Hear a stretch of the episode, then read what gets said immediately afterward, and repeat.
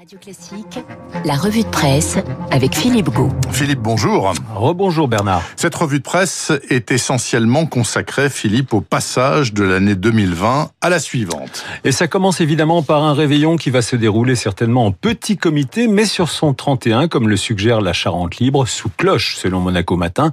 Un réveillon qui se fête quand même, selon le Parisien aujourd'hui en France, qui nous donne des conseils pour, je cite, s'amuser sans enfreindre les consignes sanitaires. Ce sera malgré tout un réveillon sous haute surveillance, comme vient de le dire Baptiste, selon Var Matin aussi, Sud-Ouest ou le Figaro, qui rappelle que dès l'entrée en vigueur du couvre-feu à 20h, toute personne dehors sans raison valable sera verbalisée. 10 000 policiers et gendarmes surveilleront ça de très près, nous expliquent nos journaux, et se montreront inflexible. Les Français qui voudront malgré tout passer une bonne soirée de Saint-Sylvestre festive ou en famille euh, devront s'organiser. Donc euh, dans le Figaro par exemple, Florence, une Parisienne de 50 ans, nous explique que pour loger la dizaine de personnes qui se retrouveront ce soir chez elle, elle a prévu des matelas gonflables et des futons et elle a demandé à certains de ses invités de venir avec leur sac de couchage. Une soirée de Nouvel An qui va débuter par l'allocution présidentielle à 20h. Une intervention très attendue pour le chef de l'État dont le quinquennat aurait été paralysé par 2020 selon le Figaro.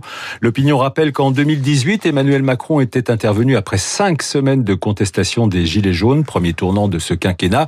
L'an dernier, c'est dans un climat social très tendu qu'il avait adressé ses vœux aux Français en pleine grève et manifestation contre la réforme des retraites. Ce soir, écrit l'opinion, le président va devoir rassurer une France déprimée par les efforts qui lui ont été imposés depuis le début de la crise sanitaire, une France agacée par les atermoiements d'un exécutif qui navigue à vue, une France méfiance, méfiante face à une campagne de vaccination contestée.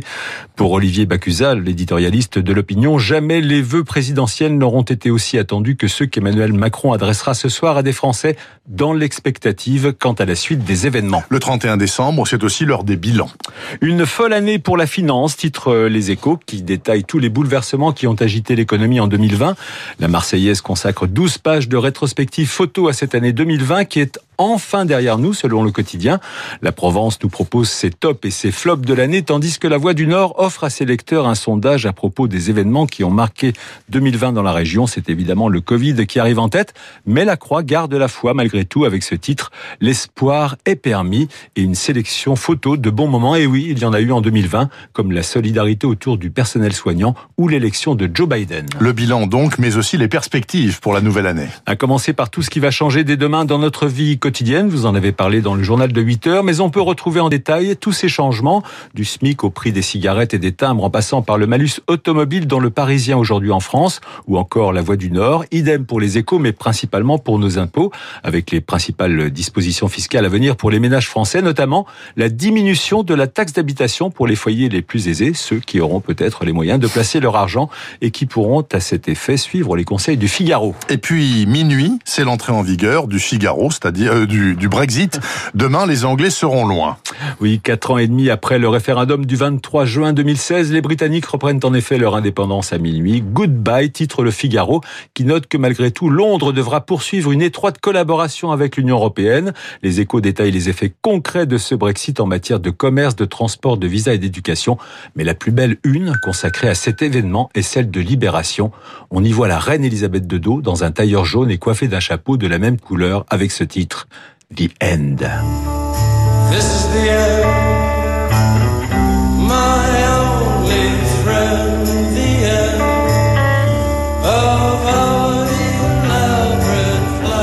Et oui, Vienne, Vienne, donc les Doors, bien sûr. C'était en 1967 sur le premier album des Doors. Et c'est bien sûr Jim Morrison qui chante.